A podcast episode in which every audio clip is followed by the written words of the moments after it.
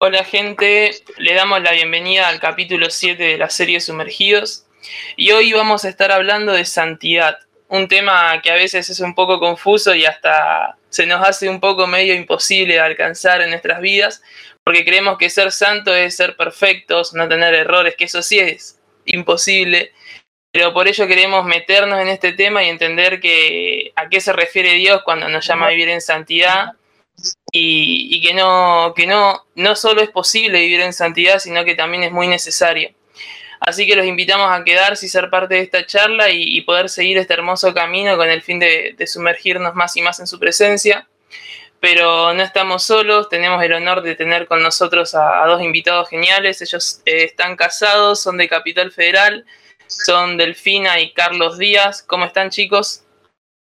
Hola Tomás, un gusto poder estar compartiendo junto a ustedes. Estoy acá con mi esposa Delfina. ¿Qué tal? Un gusto. ¿Cómo va? Muchas gracias por haberse sumado y por toda la, predisposición y la buena onda. Y, bueno, ya, ya para arrancar, eh, la, la palabra a través de distintos versículos, a través de distintos pasajes, nos manda, nos muestra un Dios que nos manda a ser santos o a buscar la santidad. Eh, primera de Pedro 1, 15 y 16 dice, sino como aquel que os llamó es santo, sed también vosotros santos en toda vuestra manera de vivir, porque escrito está, sed santos como yo soy santo. Y así hay varios pasajes en la Biblia en que somos mandados a ser santos. Por eso, para arrancar, queríamos que, nos hablen un poco de, qué creen ustedes cuando Dios nos manda a ser santos. ¿A qué Él se está refiriendo con esta expresión? Sí, lo que Pedro habla, ¿no? Eh, ahí cita un, versículo también del Antiguo Testamento, ¿no? Eh, Primero tenemos que entender que podemos llamar como que hay dos tipos de, de, santidad, ¿no? En el Antiguo Testamento, cuando una persona pecaba, tenía que presentar un, un animal, ¿no? un cordero, para llevarlo a sacrificio y que ese cordero muera por el pecado de la persona, ¿no? Y ahí esa persona quedaba santificado, vamos a llamarlo de una forma, ¿no? Quedaba santo, quedaba santificado. Y Jesús hizo eso, ¿no? Pagó el precio por nuestros pecados, murió en la cruz, derramó su sangre preciosa y por eso nos hizo santos aquellos que aceptamos ¿no? su salvación, nos arrepentimos de los pecados. Pero también la Biblia nos habla ¿no? de vivir en santidad, sed santos, dijo Dios, porque yo soy santo, ¿no? Entonces Dios está diciendo, yo soy santo, ¿no? Entonces, ustedes sean santos, ¿no? Como diciendo, tienen que ser santos, ¿no? Entonces, eso habla de una santidad progresiva, ¿no? Que, que uno, bueno, santo es, se puede tomar como apartados para Dios, ¿no? Diciendo, o consagrados, otro sinónimo, consagrado para Dios, que yo decido por amor, decir, Señor, yo te amo tanto, tú me perdonaste tanto, ¿no? En mi vida, en mi, vieja vida, tantas cosas que hice, ¿no? Como a que mucho se le perdona y mucho ama, ¿no? Entonces, yo decido porque te amo, no fallarte, yo decido porque te amo, guardarme para ti, consagrarme para ti, en el caso de los que son solteros, vivir en, en, cuidar mi virginidad hasta que, hasta que me case, ¿no? Eh, en el caso de, de, que están casados, ¿no? Cuidar la, la, esposa, el esposo que Dios te dio, ¿no? Cuidar, ser fiel a Dios y ser fiel a tu cónyuge, ¿no? Y así, bueno, un montón de casos más. Pero santidad en sí sería ser apartado para Dios, que uno se predispone en el corazón para, para decir, Señor, yo no te voy a fallar, no porque eh, la Biblia dice todo, no, no, no, sino que porque yo te amo y entiendo que lo que vos decís a través de tu palabra es beneficioso para mi vida. Incluso a veces tenemos en la mente ¿no? que vivir en santidad es, obedecer o decir solo no hagas esto, no hagas lo otro, no hagas lo otro. Pero también santidad habla de sí hacer, de obedecer la palabra de Dios, ¿no? No solo no, no pecar en diferentes cosas, sino que también en obedecer a Dios en el que Él nos pide, porque por eso santidad significa consagrado, ¿no? Apartado para Dios, ¿no? Genial, genial todo lo que, lo que nos compartías, Carlos. Eh, quería, hoy, hoy leía algo que, que o sea, me, es lo que vos decías y bueno, explicaba que, que santidad, justamente como decías, no es buscar una lista de, bueno, todo esto no puedo hacer, sino comprender que, que somos, que Dios nos apartó para Él, nos apartó para un propósito que es traer su gloria y preparar su camino, y entonces ya cuando entendemos nuestro propósito y entendemos nuestra identidad, ya es fácil decirle que no a las cosas que, que nos quitan esa santidad, que, que nos alejan de ese propósito al cual Dios nos llamó. Sí, Sí, muchas veces, también como habla, como habla Gálatas, ¿no? Que, que la carne va contra el espíritu, ¿no? Entonces, es una lucha constante, ¿no? Te diría casi todos los días, ¿no? De que, de que siempre la carne nos quiere llevar a ir en contra de, la santidad, ¿no? De Dios, de lo que Dios preparó, ¿no? Para nuestras vidas.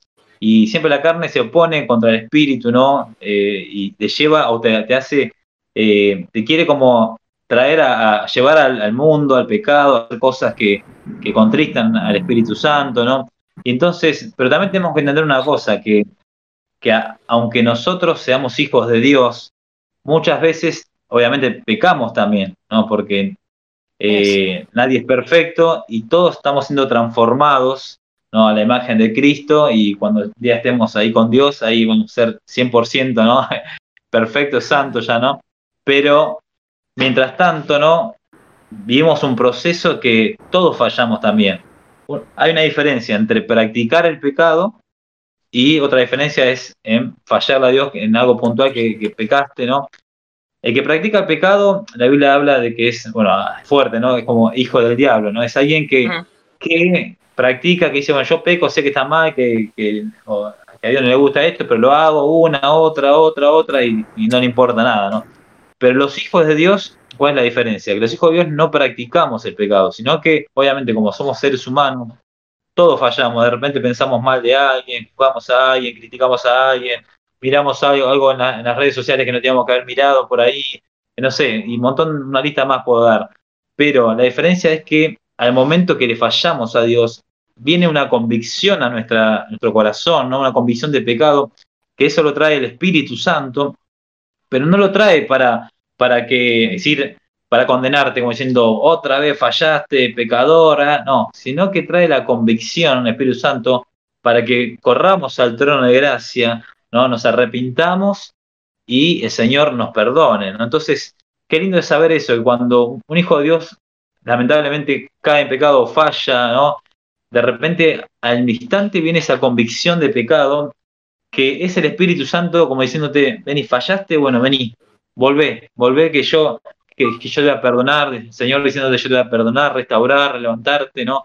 Y muchas, hay muchos hermanos, ¿no? De, muchos jóvenes que van a las iglesias, ¿no? Que, se sienten culpables muchas veces porque tienen áreas débiles que todavía no resolvieron en sus vidas, pero fallan y se sienten culpables. Y a veces mismo el diablo se aprovecha para para querer traer culpa, diciendo, no, no, ¿para qué vas a seguir yendo a la iglesia? ¿Para qué vas a ir a, a, a buscar a Dios en el lugar secreto? Si vos fallaste ayer, fallaste anteayer con lo mismo, ¿no? Y, y no cambias más, ¿no? Y viene el diablo acusador. Entonces, pero uno tiene que entender que cuando vas, la pregunta sería, ¿cómo sabes que Dios te perdona? ¿Cómo sabes que Dios te perdona? ¿Cómo sabes que te arrepentido? ¿Cómo sabes que Dios te perdona? La respuesta de la que defina es que estás arrepentido, ¿no? Uno tiene que examinar a uno mismo y la Biblia dice que sin arrepentimiento no hay remisión de pecados. O sea que si hay arrepentimiento, ¿no? Hay perdón de pecados, ¿no? Si uno acepta y, y reconoce su error y se arrepiente, ¿qué significa arrepentirse? Significa, en otras palabras, que te gustaría tener una máquina del tiempo para volver a ese lugar y no hacerlo, ¿no? Como la película Volver al Futuro, ¿no? Que, yo siempre cuando era chico miraba esa película y decía, ¿cómo qué lindo sería tener una máquina del tiempo? Y después cuando fui creciendo cada vez más, en mi vida cometí muchos errores y pensaba, ¿no? Si pudiera volver atrás para cambiar este error, no haber hecho esto, lo otro, ¿no? Pero bueno, volver al pasado no se puede, pero sí se puede tomar buenas decisiones de acá en adelante, ¿no? Las decisiones buenas van a repercutir para bien en el futuro y las decisiones que malas van a repercutir para mal en tu futuro, ¿no? ¿Vos querés decir algo, Delphi? Que está muy bueno lo que estás diciendo, amor, porque la verdad que y está bueno recalcar esto, porque es triste como muchas veces los jóvenes, y nos pasó a nosotros también cuando estábamos eh, en, el, en el camino del Señor, cuando nos convertimos al Señor, conocimos a Jesús. ¿Cuántas veces Satanás nos acusó, nos hizo creer que, que no éramos suficientes o que Dios no nos perdonaba cuando nos equivocábamos, como por ejemplo podía ser pelear con alguien, guardar rencor, como decía Carlos, o cosas más fuertes todavía, que son las que nos más nos traen culpa. Eh, y es tan importante esto, ¿no? Que en primer lugar lo que pasa es que viene el acusador, porque lo que trata es de separarnos de Dios constantemente, ¿no? Y una de las formas que, encuentra Satanás para separarnos de Dios es a través de la culpa, es a través de hacernos creer que Dios no nos perdona, que Él al final no, no, no puede estar, no podemos, no somos dignos de estar con Él porque somos cualquier cosa, y esa es una de las formas que, Satanás utiliza para, para hacernos eh, separar de Dios. Perdón, porque está justo acá el bebé. No pasa nada. Sí, acá estamos en familia Felipe de dos añitos, bueno, a veces interrumpe. Así que bueno, pero como decíamos, ¿no? Eh, que cuando uno se arrepiente, Dios te perdona y Dios te da una nueva oportunidad y el Señor nos santifica, ¿no? Eso habla un poco también de lavar nuestras vestiduras, ¿no? Simbólicamente hablando, de lavar nuestras vestiduras con la sangre de Cristo, ¿no? Y, y por eso el Señor nos llama a ser santos, ¿no? Que vayamos, que nos santifiquemos, porque eso es algo, un proceso, es una decisión que uno toma cada día de elegir estar consagrado para el Señor y apartarse para Él, entendiendo que Dios nos escogió con un plan, con un propósito, y que Dios nos perdonó, ¿no? Que nos perdonó muchísimas cosas. Entonces, por cuanto yo amo a Dios por todo lo que Él hizo por mi vida, ¿cómo no voy a rendir mi vida entera y vivir para Él, ¿no? Tal cual, qué bueno, qué bueno lo que mencionaban eh, un poco lo que afirmaba Delfina, en ese arrepentimiento, eh, en ese mm, entender de que, es una decisión, que tenemos la oportunidad de que Dios nos perdona, eh, de que tenemos esa libertad de poder, poder llegar a Él sin esa acusación de parte del enemigo, no teniéndola en cuenta, pero es, mm, está de parte nuestra, de que tomemos esa decisión de, corregir, de cambiar y de querer revertir todas aquellas cosas que de alguna manera trajeron un peso, eh, un agobio, porque tal vez en algún momento eh, no nos dimos cuenta y, fue transcurriendo y, uno cae en esa situación o en algo que no nos acarrea algo bueno, sino por el contrario nos trae un peso. Pero qué bueno que podamos ser conscientes de eso, ser conscientes de, ese proceso de conversión que es a partir de Jesucristo. Un poco como vos decías también, Carlos, en esos dos tipos de santidad, eh, Jesús ocupó ese lugar para que nosotros fuésemos santos. Y a partir de allí eh, podemos entender de que estamos en continuo proceso, de que tal vez eh, en algún momento nos vamos a encontrar bajando los brazos, pero bueno, esa nueva oportunidad está. Y qué bueno que podamos ir creciendo, siendo conscientes de que somos convertidos en una nueva criatura. Como dice en Efesios 5:27, que podamos presentarnos como esa iglesia pura, sin manchas, sin arrugas, y que cada día sea ese nuestro anhelo, porque no está en, bueno, a ver, me voy a resguardar de esto o aquello, sino poder enfocarnos en ser como Jesús y en tenerlo a Él como, como ese modelo. Exacto nuestro modelo a seguir es Jesús, ¿no? Es eh, nuestro mayor ejemplo, nuestro mayor maestro, ¿no? Entonces, Jesús, él, como dijiste recién vos, es nuestro ejemplo y, fue nuestro ejemplo, nuestro mayor maestro y todo lo que él habló, todo como su vida, ¿no? Que él como cordero fue llevado al matadero, como dice la Biblia, ¿no? Obedeciendo a Dios, incluso cuando estaba ahí en el monte Getsemaní, le dijo, si, si, si se puede pasar de mí esta copa, ¿no? Como diciendo, si es posible, ¿no? Pero que no se haga mi voluntad sino la tuya, ¿no? Entonces, qué importante es entender eso, que le pertenecemos al Señor, que Él dio su vida. También a mí me impacta mucho el versículo 2 de Corintios 5, 14, que dice que, a ver, lo voy a buscar acá si no lo digo bien, ¿no? 2 de Corintios 5, 14, si quieren buscarlo también ahí en sus casas. Bueno, 2 de Corintios 5, 14, dice, Porque el amor de Cristo nos constriñe pensando esto, que si uno murió por todos, luego todos murieron. Y por todos murió para que los que viven ya no vivan para sí, sino para aquel que murió y resucitó por ellos. Cuando uno entiende el sacrificio de Cristo, ¿no? Que lo que Él hizo, acá dice, por todos murió para que los que viven ya no vivan para sí, ¿no? Entonces, sino que para aquel que murió resucitó por ellos. Uno entiende, cuando te cae la ficha, ¿no? Por decirlo de alguna forma, que el Señor murió y que yo ya no vivo. Él murió para que yo ya no viva para mí, sino que viva para Él, no para cumplir mis sueños, mis, mis proyectos, que no está mal proyectar, soñar, eh, crecer, estudiar, prepararse, hay que hacerlo. Pero cuando uno entiende que todo lo que hace es para la gloria de Dios, que uno vive para Él, ¿no? Que murió para que nosotros vivamos para Él, ¿no? Entonces, que ya no se trata de mí, uno entiende decir, no, yo me aparto, me consagro para el Señor, porque Él dio su vida por amor a mí, ¿no? Y entiendo que, y renuncio a mi vida, ¿no? Para seguir sus planes, sus propósitos, sus sueños, lo que Él diseñó para mi vida, ¿no? Y eso también es santidad, ¿no? Obedecer la palabra de Dios, porque al ser uno, ser consagrado a Dios, uno obedece a Dios, ¿no? No solo como dijimos recién, los no, no, no, no, no puedo. Uno piensa santidad es solo es en la parte, no sé, sexual, ¿no? decir no puedes hacer esto, no puedes, no. Pero santidad también, como significa consagrado para Dios, apartado para Dios, también es obedecer, entender que Él tiene un plan para tu vida, entender que Él diseñó algo para tu vida, ¿no? Y muchas veces hacemos cosas para Dios, ¿no? Pero no estamos haciendo por ahí lo que realmente Dios nos llamó a hacer lo que realmente Dios nos está pidiendo por ahí en este tiempo, ¿no? Todos podemos hacer cosas para Dios, sí, pero por ahí muy pocos estamos dispuestos a escuchar la voz de Dios para decir, Señor, ¿qué querés que haga en este tiempo? ¿Dónde me llamaste? ¿Qué diseñaste para mi vida? Si bien para todos es el ir y predicar y hacer discípulos, pero además el Señor dio dones, talentos, ¿no? Eh, a la iglesia de Cristo, la multiforme gracia de Dios para que su iglesia sea edificada, ¿no?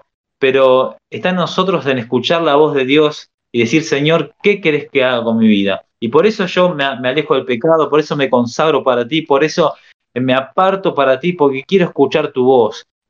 Cuando uno lamentablemente practica el pecado, el pecado es como una barrera que te empieza a separar de Dios, de escuchar la voz de Dios, ¿no? como un muro, simbólicamente hablando, que, te aleja y no te permite escuchar la voz de Dios. Pero cuando uno vive en santidad, se consagra, fallaste, te, te arrepentiste, vas al trono de gracia, el Señor te perdona, y, tenés esa actitud de tu corazón de decir, Señor, yo no soy el mejor, pero quiero obedecerte, quiero servirte, quiero vivir mi vida para ti, porque entiendo que no se trata de mí, sino que se trata de ti, Señor. Dios hace cosas tremendas y empieza a hablarte, a mostrarte, y tu vida empieza a dar fruto para que lo que Él te llamó a hacer. Eh, bueno, comprendiendo que el fin de permanecer en santidad, el de por el cual amamos a papá y queremos permanecer en esa santidad, ¿qué beneficios creen que vienen como consecuencia de ese permanecer en la santidad? Cuento, uno, uno de los beneficios eh, sería, bueno, eh, estar en santidad te hace, bueno, escuchar la voz de Dios es uno de los beneficios poder eh, estar eh, con los oídos abiertos a su palabra, lo que Él quiere revelar, ¿no? A nuestras vidas, lo que nos quiere hablar cada día. Y otro de los beneficios es la paz que Dios te da, el gozo, la alegría, ¿sí? Muchas veces no nos, no nos mantenemos en santidad, ¿no? Desde la juventud eh, estamos, a veces tomamos decisiones, las decisiones que tomamos, por ejemplo, cuando nos convertimos, hay quienes toman decisiones de seguir su vida, de, tomar decisiones como de, bueno, me pongo de novio, eh, voy con este chico solo por ahí, no pasa nada, y después resulta que caen en, caen en pecado, y de, atrás de eso viene un terrible, una terrible culpa, un terrible, una terrible dolor en el corazón, sentir que Dios ya no, no está con vos. O sea, el hacer la voluntad de Dios, el hacer, el apartarnos para Dios, trae primero esa paz, esa, esa convicción de que Dios está con vos, de que sos, estás eh, en los brazos de tu papá, que te cuida, pero cuando uno se separa, se aparta, ¿sí? Por obra del, mismo diablo, porque en realidad detrás de eso está Satanás, que siempre está buscando apartarnos de Dios. eh, lo primero que viene a nosotros es esa culpa, ese sentirnos eh, que no valemos, que no, que no somos valiosos. Y en muchos de los casos, muchos toman la decisión de apartarse de Dios porque dicen, no, bueno, esto no es para mí, yo no puedo, soy débil, o lo que sea que, muchos jóvenes pasan y lo hemos vivido, ¿no? En la iglesia, ver chicos que se separaban de Dios, que se alejaban de Dios porque, porque tomaban la decisión de seguir su vida porque sentían que era mucho para ellos. Y la santidad, agregando a que dijo Delphi, la santidad podemos llamarle que es un estilo de vida, una decisión que uno toma todos los días y que el eh, así como el pecado, el que peca es esclavo del pecado, ¿no? la santidad, podemos decir, el que vive en santidad vive libre, vive libre, vive en Cristo, vive feliz, ¿no? vive, eh, podés escuchar la voz de Dios, obedeces a su voz, te sentís en plenitud, porque sabes que estás haciendo la voluntad del Padre, ¿no?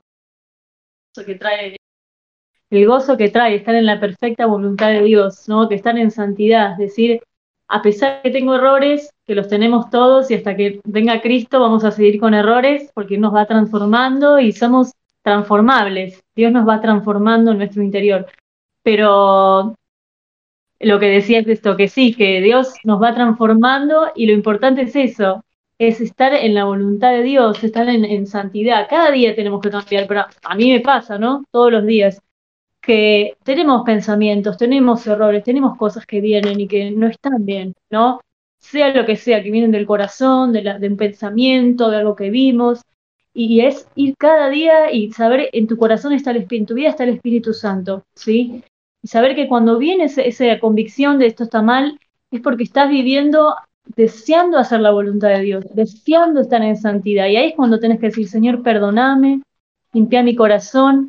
El deseo de mi vida, de mi alma, es que vos me limpies, que me transformes, quiero agradarte, ser como, ti, como tú, Jesús. Y bueno, y ese es eh, saber que ese es el corazón de una oveja, alguien que quiere vivir en santidad, alguien que desea hacer la voluntad de Dios. Y eso es bueno, porque eso quiere decir que a pesar de que tenemos errores, que Dios sabe que tenemos errores, no, no se trata de que nosotros seamos perfectos o que nosotros hayamos ido a Dios y, y, que porque somos muy buenas. No, al contrario, se trata de que Dios vino a nosotros porque estábamos perdidos y que Dios viene a nosotros cada día a darnos convicción con su presencia para que podamos ser transformados, como dice su palabra, de gloria en gloria y de victoria en victoria. Eso es para los que no se rinden, para los que permanecen. Por eso el caminar cristiano no es un encuentro glorioso, sino que es un permanecer. ¿Sí? Eso es muy importante. La santidad viene en el permanecer, en dejar que Dios te transforme, que cada día vayas a Él y que pueda Él examinar tu corazón y mostrarte, esto está mal, hijo mío, esto está mal, esto quiero que lo cambies, esto entrégamelo. Y Dios te va a ir pidiendo de a poco. Es un Dios amoroso que con, mucho amor te transforma. Entonces, eso, es una parte de, santidad, ¿no? Del beneficio, de la plenitud que te da hacer la voluntad de Dios. Vivir cada día y caminar eh, eh, eh, permaneciendo en eso. Hermoso, hermoso Delfiso que, que mencionabas, eh, un poco de, poder ir, eh, de poder ir a, papá y el ir a él es el que nos va a ir marcando un poco todo. La palabra de Dios menciona que el Padre que ama corrige y de alguna manera eh, no es una corrección que viene con rigor, sino por el contrario, cada vez que recibimos algo que Dios nos muestre que estamos haciendo no del todo bien, podemos decirlo, es porque nos ama, porque quiere lo mejor para nuestras vidas, quiere que crezcamos y que vayamos eh, alcanzando aquellos sueños y planes que Él eh, estableció para nosotros como esos, esos sueños o planes de bien, para darnos ese futuro eh, que esperamos. Entonces, eh, de alguna manera entendía esto lo que ustedes estaban compartiendo, que cada vez que podemos ir a Él y conocerlo más, es donde podemos entender ese sacrificio y entendemos que cada palabra que, recibimos, cada consejo viene en amor, para que podamos experimentar todo eso que mencionaban, escuchar su voz, experimentar esa paz, aplicar un poco, como Carlos decía, es un estilo de vida y que ese estilo de vida sea el que disfrutemos cada momento, cada día de nuestras vidas. Entonces, se me venía la palabra que, de alguna manera en Santiago 1.22 dice, eh, de la, eh, sed hacedores de la palabra y no tan solo oidores. Entonces, de algún modo, uno lee la palabra, se alimenta, recibe el consejo y bueno, después nosotros somos los que decidimos si la queremos escuchar solamente o, tomamos conciencia de que si la ponemos en práctica, los primeros beneficiados vamos a ser nosotros. Eh, así que excelente y buenísimo cada uno de estos consejos que, nos compartí. Sí, es así, ¿no? Como, como leíste recién, eh, ser no solo oidores, sino hacedores, ¿no? poner en práctica la palabra que Dios nos habla cada día, ser hacedores de la palabra. ¿no? Eh, muchas veces vamos a, nuestras congregaciones y, comparten una palabra poderosa ¿no? de, parte de Dios y Dios nos habla, ¿no? muchas veces pasamos por ahí o llorando, ¿no? Y Señor, sí, pero después, no sé, empieza el lunes, ¿no? En la semana y nos olvidamos de todo, ¿no? Eh, y qué lindo estuvo la reunión, qué hermoso lo que predicó el pastor, qué lindo, ¿no?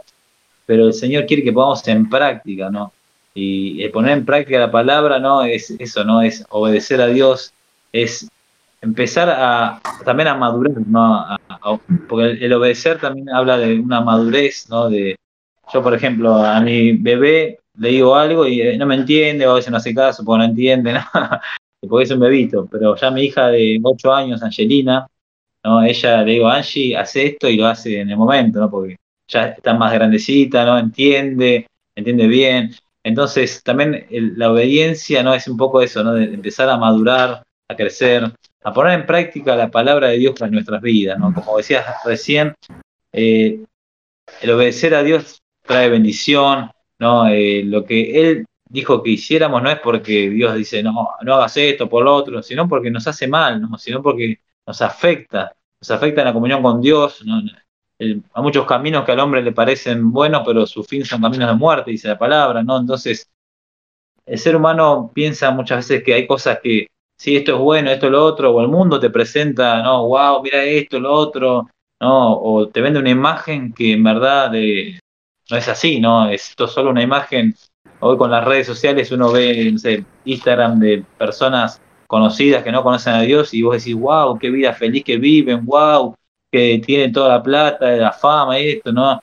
Y muchos adolescentes lamentablemente son engañados para decir, yo quiero ser como esta persona, como lo otro, pero en verdad, si pudieran saber realmente lo que esas personas están pasando, ¿no? Vidas eh, en angustia, muchos que se quieren suicidar, muchos que, que tienen, vamos a decir, todo ante los ojos de los hombres pero no tiene lo más importante, que es la presencia de Dios, ¿no? Jesús, por ahí porque lo rechazaron o por ahí porque todavía nadie le pudo compartir la palabra, ¿no?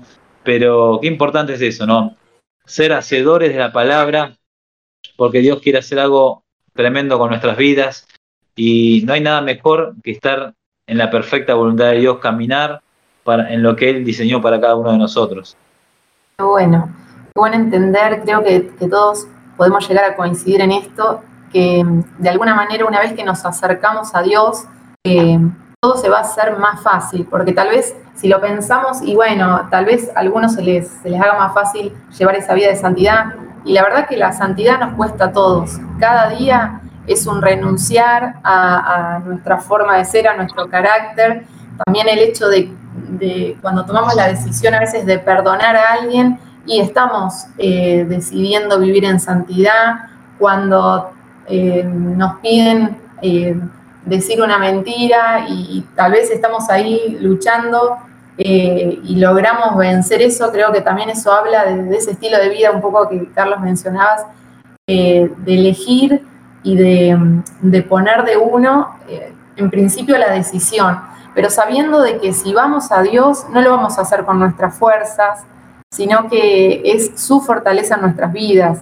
es esa, ese auxilio que viene para nosotros cuando decidimos confiar en Él. Porque si tratamos de hacerlo con, a nuestra manera y nuestra fuerza, vamos a lograr unos días, una semana, eh, lo que nos lleve ese envión, pero después eh, va a ser muy difícil.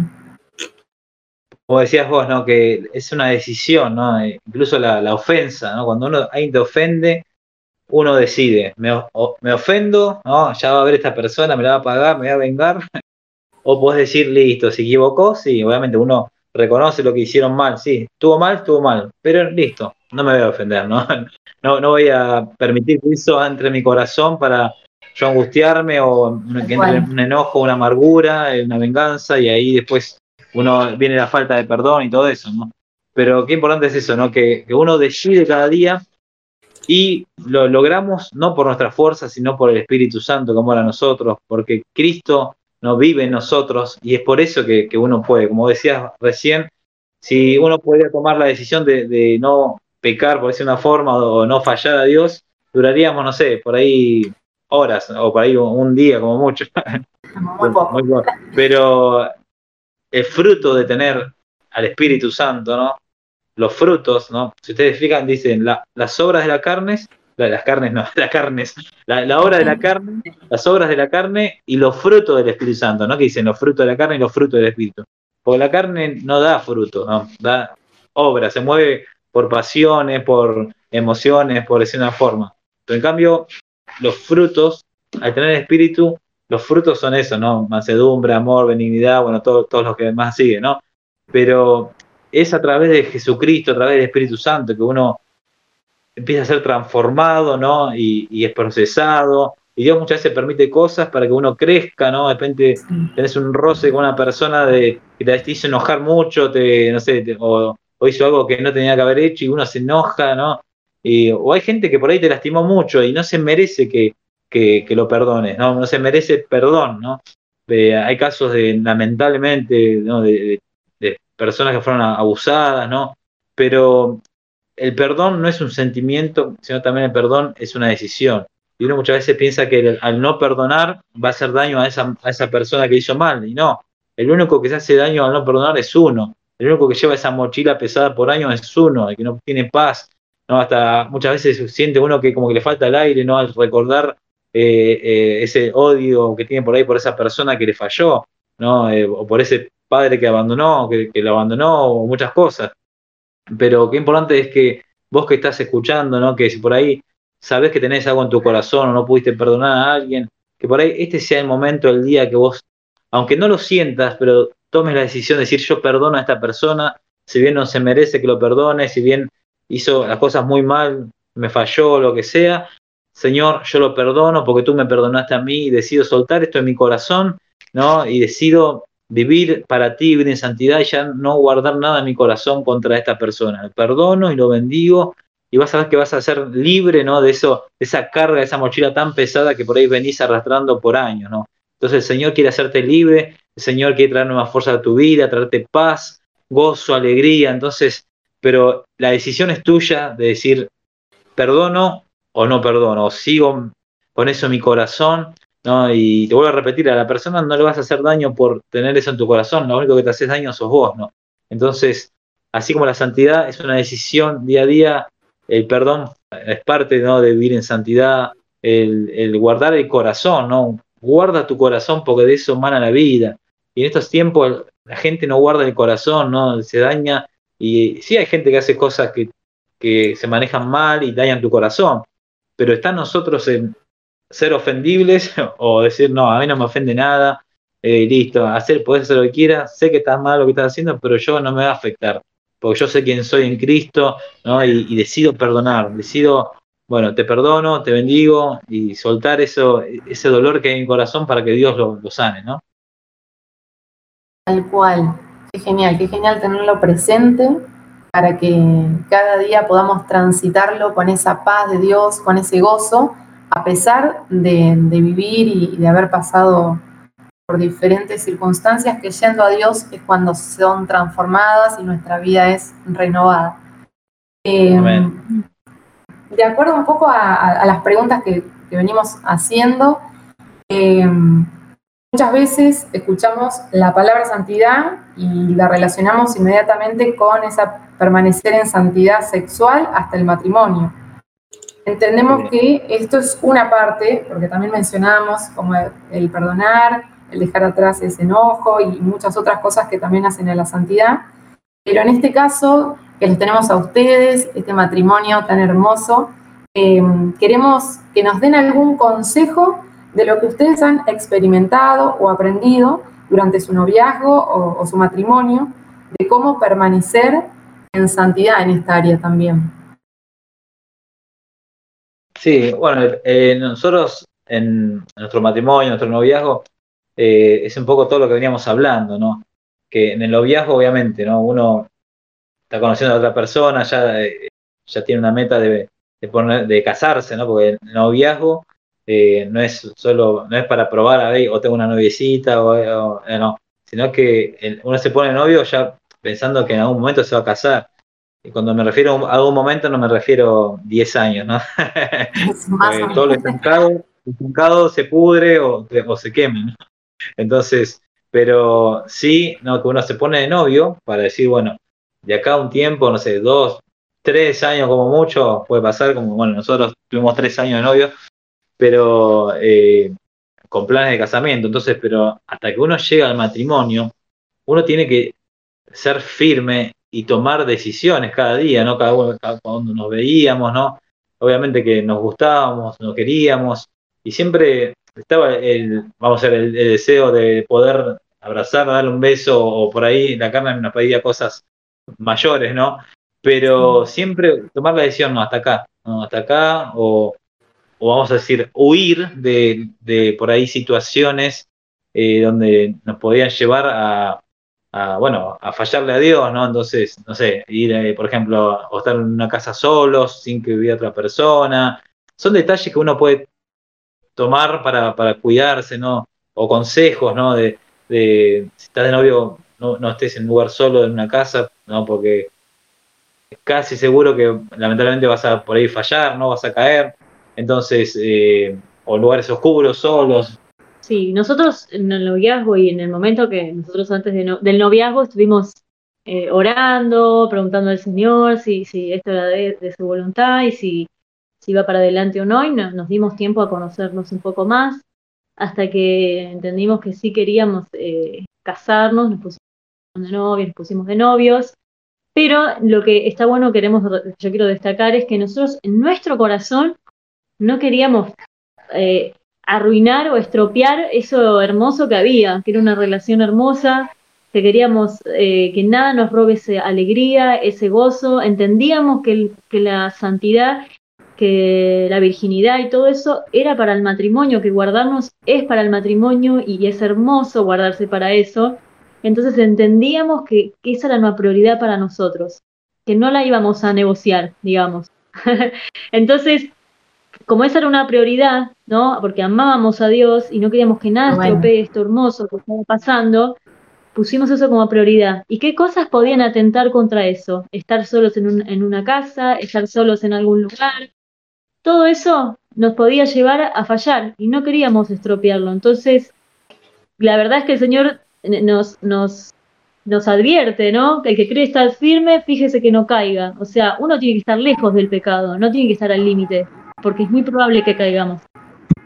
Entonces es una de las pautas está bueno de uno ponerse como prioridad cuidar su relación para su matrimonio, para ese matrimonio que, que es hermoso. Entonces, cuidarnos para Dios y para la persona que estamos eh, conociendo, que va a ser nuestro futuro matrimonio, nuestro futuro esposo, nuestro futuro esposo. Entonces, es lo que nosotros pusimos como prioridad. Primero, amamos a Dios y queremos hacer su voluntad. Eso era realmente lo que había en nuestro corazón. Y nada estropee esto hermoso que estaba pasando en nuestra relación.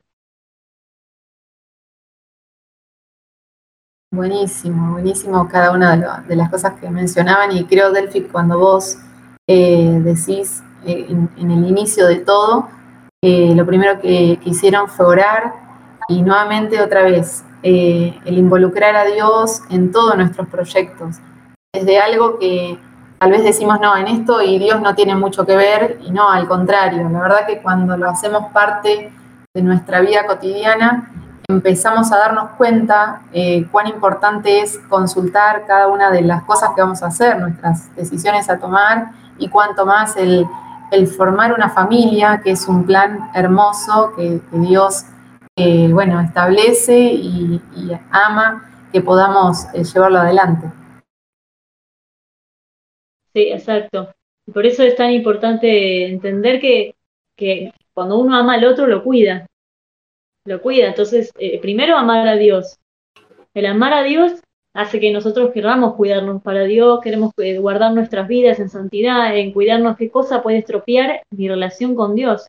Entonces, en, la relación de novios, en la relación en la que estamos encarando para un matrimonio, que es para toda la vida, entonces uno tiene que examinar bien con quién se va a casar, darse el tiempo de conocerlo, que no sea algo emocional y apurado, porque eso puede eh, hacer un error después si vos no conoces bien a la persona con la que vas a pasar el resto de tu vida.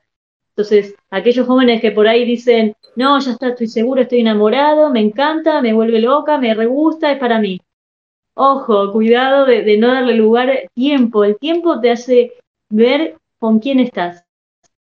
¿Sí? Cuando le decís, no, yo me estoy guardando para Dios, aunque sea cristiano, la, respuesta de la otra persona, saber que irando juntos y no estuvieran de acuerdo, o sea, la relación de noviazgo tienen que estar de acuerdo en todo.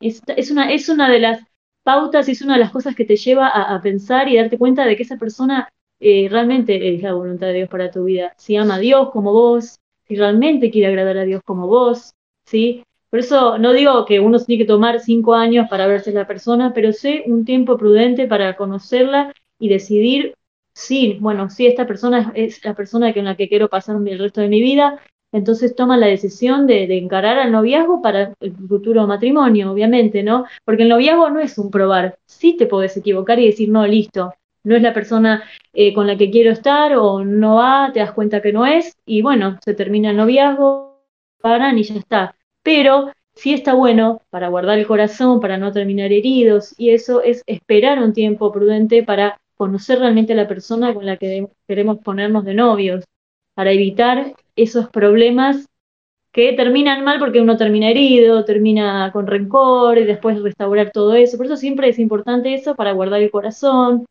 Ese es uno de los consejos que también que le damos a aquellos que están queriendo noviar o están conociendo a alguien. Eh, que es hermoso el noviazgo, es hermoso el matrimonio, es, es muy lindo, entonces es importante cuidarlo. Amén, amén. Qué, lindo, chicos, todo lo que todo lo que nos compartieron y, cuánto, cuánto nos han impartido y hemos aprendido. Y, bueno, ya, ya para ir finalizando, muy agradecidos de que hayan, de que se hayan sumado, de que hayan, eh, por toda la predisposición de, sumarse a esto. Y, y, bueno, ya si se quieren despedir, verificarlos. Bueno, Podríamos hablar muchísimo de esto porque nos encanta hablar de noviazgo, de matrimonio, de todo, pero bueno, la verdad que fue un gusto poder estar este rato con ustedes y poder compartir, eh, que es tan hermoso compartir la palabra de Dios y bueno, edificarnos así. Así que le damos las gracias a ustedes por habernos eh, hecho parte y habernos permitido compartir con ustedes. Como dice Delphi, estamos muy agradecidos a Dios eh, y a ustedes, bueno, por esta invitación y bueno, es un privilegio poder compartir junto con ustedes y bueno, y edificarnos mutuamente, ¿no? Así que qué lindo el trabajo que están haciendo y bueno, y sigan adelante con todo lo que Dios eh, preparó y, todo lo que Dios les encargó que hicieran. Amén, gracias. Y bueno, ya tenemos invitado entonces para algún podcast de noviazgo y matrimonio, entonces, anotale Luisi. Eh, bueno, muchas, muchas, pero muchas gracias. Y bueno, gracias a todos los que llegaron hasta el final, a todos los que nos escucharon. Muchísimas bendiciones para todos y nos vemos el próximo viernes a la misma hora. Un saludo grande.